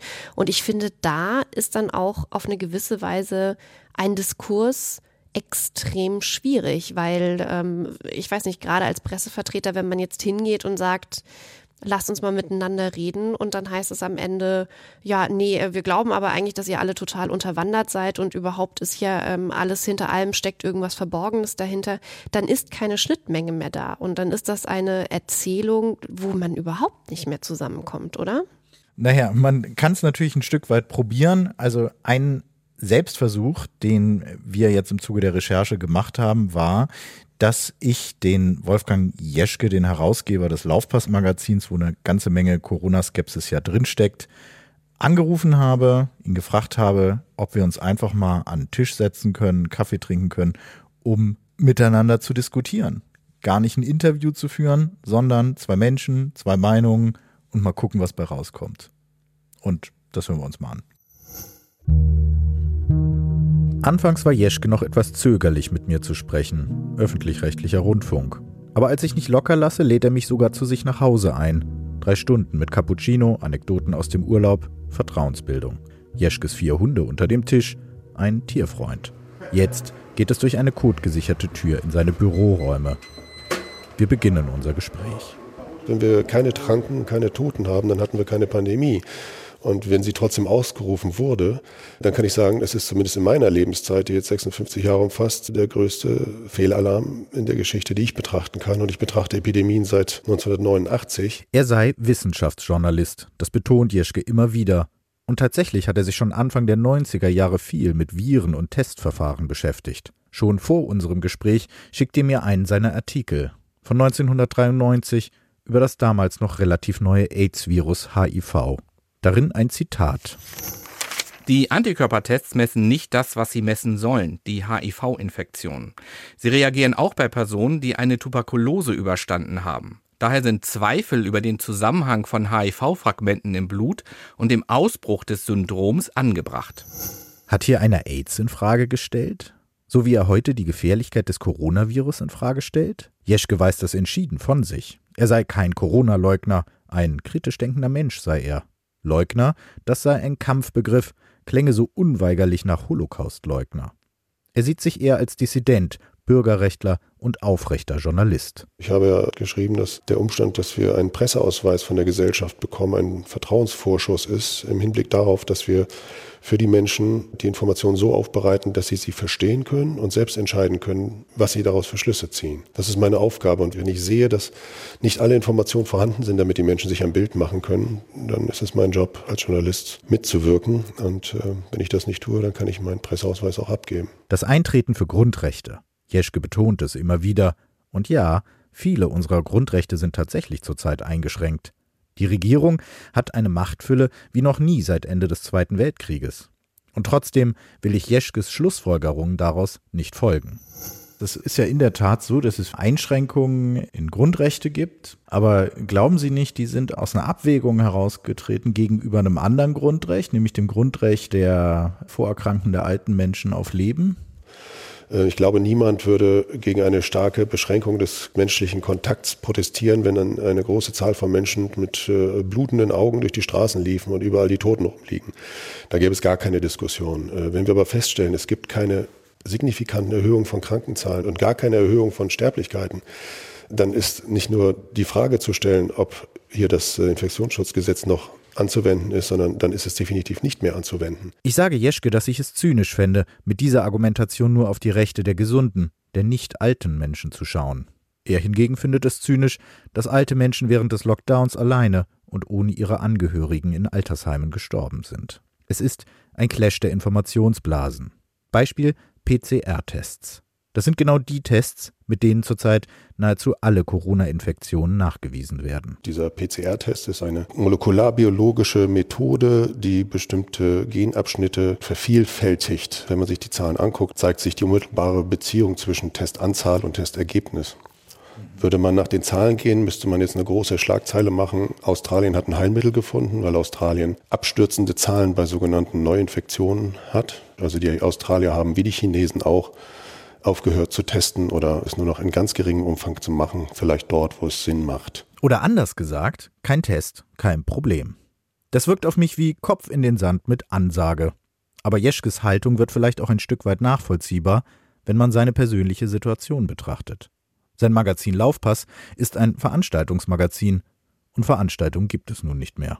Jeschke bekommt die existenziellen Nöte vieler Künstler hautnah mit und er verdient sein Geld mit Beteiligungen an einem Fitnessstudio, auch eine Branche, die Corona sehr hart getroffen hat. Wenn wir bedenken, wir haben jetzt fünf Millionen Menschen in Kurzarbeit, die überwiegend nur noch 60 Prozent ihres Lohnes bekommen, die werden das nicht mehr lange überleben. Die werden ihre Kredite nicht bedienen können, ihre Mieten nicht bezahlen können, die Schulbedarf ihrer Kinder nicht decken, sich nicht gut ernähren können und so weiter. Und hinzu kommt die nach wie vor bestehende Beschränkung wesentlicher Grundrechte. Die bezieht sich auch nach wie vor auf das Grundrecht der Berufsausübung für viele Unternehmen in Deutschland. Insofern ist die Bedrückung nur weg für Menschen, denen eine Sicherheit gegeben wird, weil sie finanziert werden aus Quellen, die nicht aus der Wirtschaft kommen. Verständnis für ein komplett anderes Gedankengebäude. Das war es, was mich zu Wolfgang Jeschke gebracht hat. Und so skeptisch er mir gegenüber am Anfang war, am Ende konnten wir wirklich miteinander reden. Obwohl Jeschke teils Quellen zitiert, die ich für vollkommen abwegig, ja für gefährlich halte. Aber Jeschke weist mich eben auch auf Dinge hin, die nicht völlig aus der Luft gegriffen sind. Details der Grundrechtseinschränkungen, die leeren Krankenhäuser in unserem Land. Noch Tage später schickt er mir E-Mails, sehr freundlich, will mich einladen. Es ist, als hätte endlich mal jemand zugehört, ohne gleich zu verurteilen. Eigentlich genau das, was alle Journalisten tun sollten. Ich hatte unfassbar viel Störgefühle, angefangen bei den Medien, die er zitiert, die teilweise wirklich aus dem rechten Spektrum auch kommen, ähm, zu den Inhalten, die er sagt, dass er dagegen Masken ist. Und er ist ja auch wirklich aggressiv in seiner Schreibe. Ne? Also er sagt seiner Wortwahl. In, sein, in seiner Wortwahl. Er sagt eigentlich, wir wollen, müssen uns doch alle besser verstehen. Und gleichzeitig kartet er natürlich enorm gegen Menschen wie uns, also Journalisten. Da muss man sich auch nicht wundern, wenn jemand vielleicht beleidigt ist danach. Und gleichzeitig bleibt, und das ist die große Lehre für mich aus dem Ding, es ist total wichtig, dass wir alle hier in dieser Gesellschaft versuchen, miteinander im Gespräch zu bleiben, auch wenn uns die Meinungen nicht passen. Und damit meine ich nicht nur so ein bisschen nicht passen, sondern so richtig nicht passen, dass du das Gefühl hast, mit dem kann ich eigentlich gar nicht reden. Das ist nämlich diese Ambiguitätstoleranz, die wir auch aushalten müssen. Und wenn wir das nicht hinkriegen und da nicht zuhören, dann fliegt uns der Laden wirklich um die Ohren, weil diese Stimmen sind auch deswegen natürlich so frustriert und so aggressiv, weil sie das Gefühl haben, nicht gehört zu werden. Damit möchte ich nicht sagen, dass man ihnen eine Bühne geben soll und dass man das einfach übernehmen soll, was sie sagen, sondern ich möchte sagen, stempelt sie nicht, tut sie nicht in eine Schublade als Knalltüten, die für diese Gesellschaft verloren sind, sondern bleibt im Gespräch. Und das finde ich, macht ja diese Gesprächsstörung aus, dass es so eine beiderseitige Pauschalisierung gibt. Also wenn wir jetzt wirklich mal diese, ich sag mal, zwei Fronten, Medien, Journalisten auf der einen Seite und Corona-Kritiker auf der anderen Seite, dann beruht der Konflikt eigentlich darauf, dass wir pauschalisieren. Also, dass Corona-Kritiker sagen, naja, die Medien sind doch alle gleich und äh, regierungsgesteuert und äh, sind eben nicht die vierte Macht im Staat, die der Regierung auf die Finger gucken soll. Und andersrum ist dieser bunte Haufen, der da ist, wird irgendwie pauschalisiert als, naja, das äh, jetzt ganz extrem gesagt, das sind doch alles diese Aluhutträger. Und das ist es eben nicht. Und eben über diese ganzen oberflächlichen Sachen hinauszugehen und vielleicht auch mal nachzufragen. Natürlich eine klare Grenze zu ziehen, äh, wenn zum Beispiel äh, rassistische, antisemitische, demokratiefeindliche Inhalte kommen, völlig klar. Aber ich finde, auf eine gewisse Weise das Gespräch zu suchen, hat auch für mich persönlich ähm, wirklich eine Umdenke herbeigerufen. Ich stimme immer noch nicht dem zu, was meine drei Gesprächspartner da gesagt haben. Und ich glaube, vieles davon ist wirklich falsch und auch schwierig und gefährlich. Aber trotzdem ist es wichtig, im Gespräch zu bleiben. Und man muss aber auch eine Sache sagen, so eine Meinung wie vom Jeschke, das ist eine Mindermeinung. Die Mehrheit der Menschen befürwortet Maßnahmen, die Mehrheit der Menschen im Land ähm, befürwortet äh, die Masken. Und genauso ist es natürlich auch bei Wissenschaftlern. Äh, wir haben jetzt heute viel über Wissenschaftler gehört, die andere Meinungen vertreten. Und natürlich gibt es diese Wissenschaftler, ernstzunehmende Wissenschaftler, die sagen, das ist alles nicht richtig. Wir brauchen eigentlich keine Masken und Corona ist relativ harmlos. Aber es ist eben eine Minderheit und man darf auch nicht vergessen, auch Wissenschaftler sind Menschen und Menschen machen Fehler. Man darf eben nicht Wissenschaftler mit Wissenschaft verwechseln.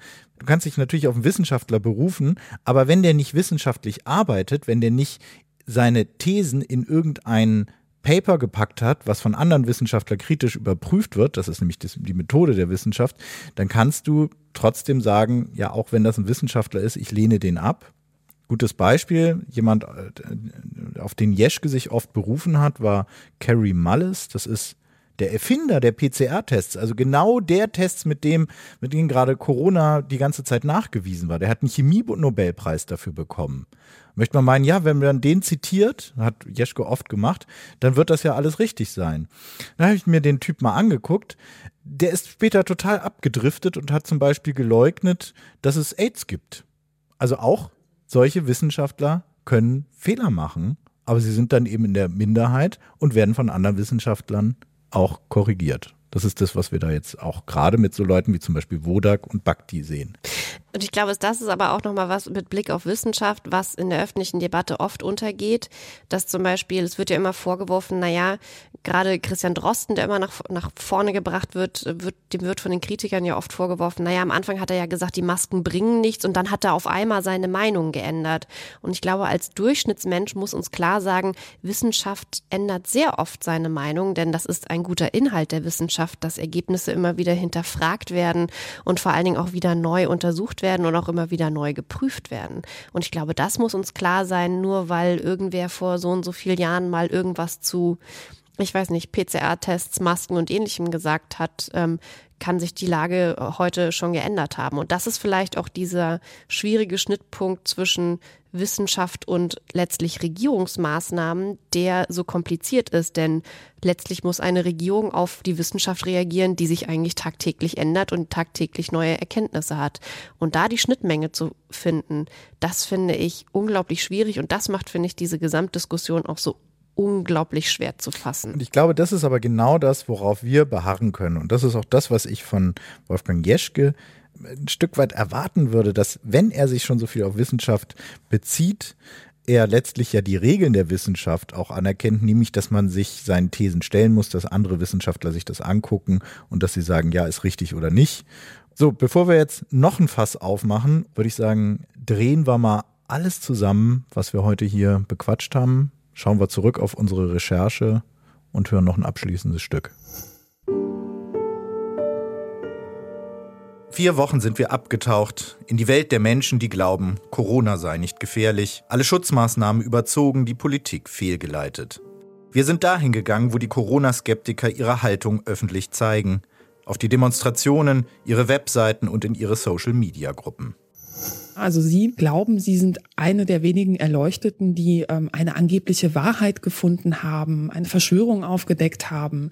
Und das ist natürlich für einige Menschen auch irgendwo attraktiv, sich da als etwas Besonderes zu fühlen, gerade wenn sonst das Leben vielleicht auch wenig positive Feedback-Möglichkeiten bereithält. Ne? Oder wenn man sonst das Gefühl hat, man hat wenig Selbstwirksamkeit und dann lockt man sich online bei so einer Gruppe ein und hat das Gefühl, ich bin einer der wenigen Auserwählten, der jetzt hier die großen Verschwörer demaskiert. Die eigene Heldengeschichte.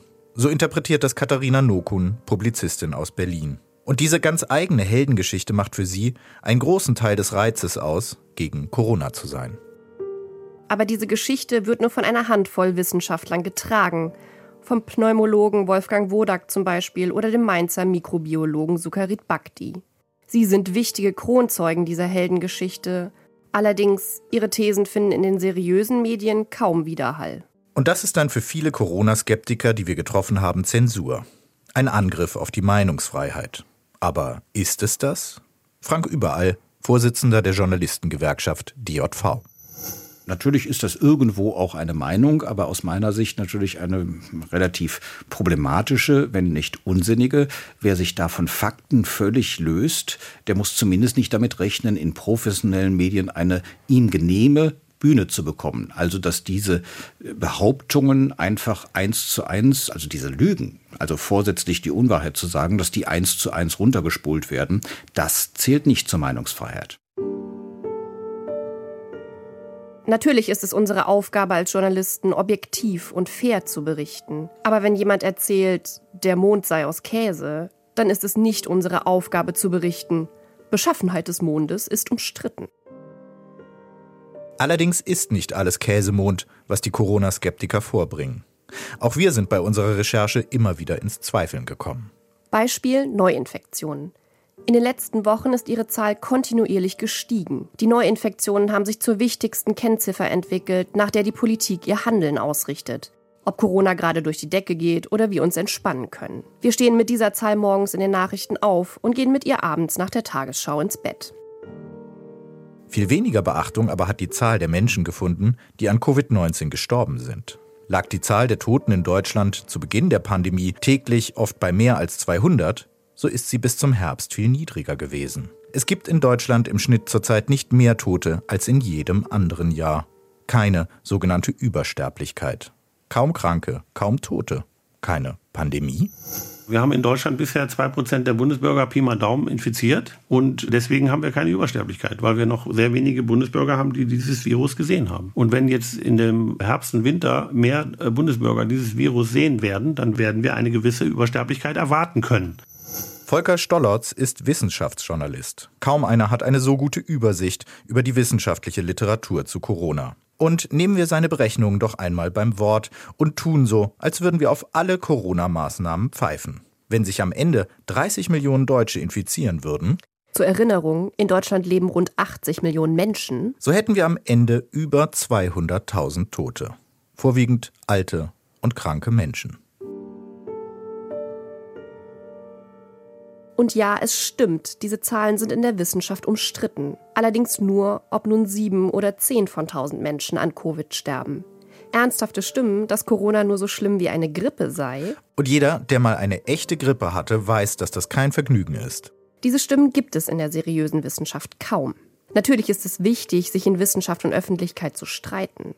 Ob ein Beherbergungsverbot sinnvoll ist, welche Maßnahmen angemessen sind und ja, ob Schweden mit seiner liberalen Handhabung und wenigen Corona-Einschränkungen nicht besser gehandelt hat. In einem konstruktiven Diskurs gilt, jede kritische Stimme verdient, gehört zu werden. Andreas Klee von der Uni Bremen. Trotzdem hat aber jede Meinung die Pflicht und die Anforderung, dass sie auf einer Basis vertreten wird, die man als fundiert bezeichnen kann. Das heißt nicht eine Meinung, es gibt Meinungsvielfalt, es gibt auch verschiedene Interpretationsweisen, aber wir brauchen einen Grundkonsens von dem, was wir als richtig, vorläufig wahr anerkennen, sonst sind wir nicht mehr miteinander sprechfähig. Man darf eben nicht mit dem Käsemond um die Ecke kommen und dann erwarten, ernst genommen zu werden. Das gilt auch für die Corona-Debatte. Also innerhalb der Szene der Corona-Virologen gibt es natürlich auch Dissense. Ja, die streiten sich auch über bestimmte Aspekte. Wenn man wissen will, wie hoch ist die Mortalitätsrate, da wird man dann wahrscheinlich auch unter den reputierten Virologen durchaus unterschiedliche Einschätzungen finden, die sich aber alle, wenn man das jetzt mal in der wissenschaftlichen Literatur sich anschaut, gar nicht so groß widersprechen. In der ernstzunehmenden Literatur dreht sich die Frage also nicht darum, ob Corona nur so gefährlich wie die Grippe ist. Diese These ist haltlos und wird in seriösen wissenschaftlichen Veröffentlichungen auch so gut wie nicht gedruckt. Deshalb findet man sie auch größtenteils in YouTube-Videos und auf eigenen Webseiten. Mit Hunderttausenden Klicks. Viel Wert im Zeitalter der Aufmerksamkeitsökonomie. Und deswegen sind die Kronzeugen der Corona-Skeptiker Gewinnler. Gewinnler einer Krise, weil sie für ihre Thesen Aufmerksamkeit, Klicks und Anerkennung bekommen. Sie bereichern sich am Bedürfnis von Menschen nach einem Ende des Ausnahmezustands, an ihrem Bedürfnis, sich bedeutsam, als Held, als kämpferischer Dissident fühlen zu dürfen. Und das gegen alle Fakten, gegen alle Regeln der Debatte. Und damit sägen sie an den Grundfesten unserer Gesellschaft. Problematisch wird immer dann, wenn man dann nicht mehr sagt, okay, das ist eine Spekulation, dafür habe ich einfach keine Beweise und stattdessen einfach dann behauptet, so nee, das ist auf jeden Fall so. Und natürlich, wenn man noch einen Schritt weiter geht und dann auch bewusst sagt, alle Beweise, die halt meiner Theorie zuwiderlaufen, die ignoriere ich einfach mal. Dass man irgendwo dann immer weiter in so ein geschlossenes Weltbild reinrennt, wo man dann einfach auch überhaupt nicht mehr empfänglich für irgendeine Form von inhaltlicher Diskussion ist. Also wenn wir nicht mehr uns über grundlegende Fakten in der Demokratie einig werden können, werden wir, glaube ich, einfach sehr schlechte Entscheidungen treffen. Das muss uns allen klar sein. Also in diesem Sinne, wir wissen vieles nicht. Wir wissen allerdings, der Mond ist nicht aus Käse. Das werden wir auch ganz offen sagen. Und ich glaube, an der Stelle können wir dann den Sack zumachen und sagen, das war er, unser Bremen 2 Recherche-Podcast zum Thema alternative Fakten, das Netzwerk der Corona-Skeptiker. Macht's gut da draußen, auf bald und passt auf euch auf.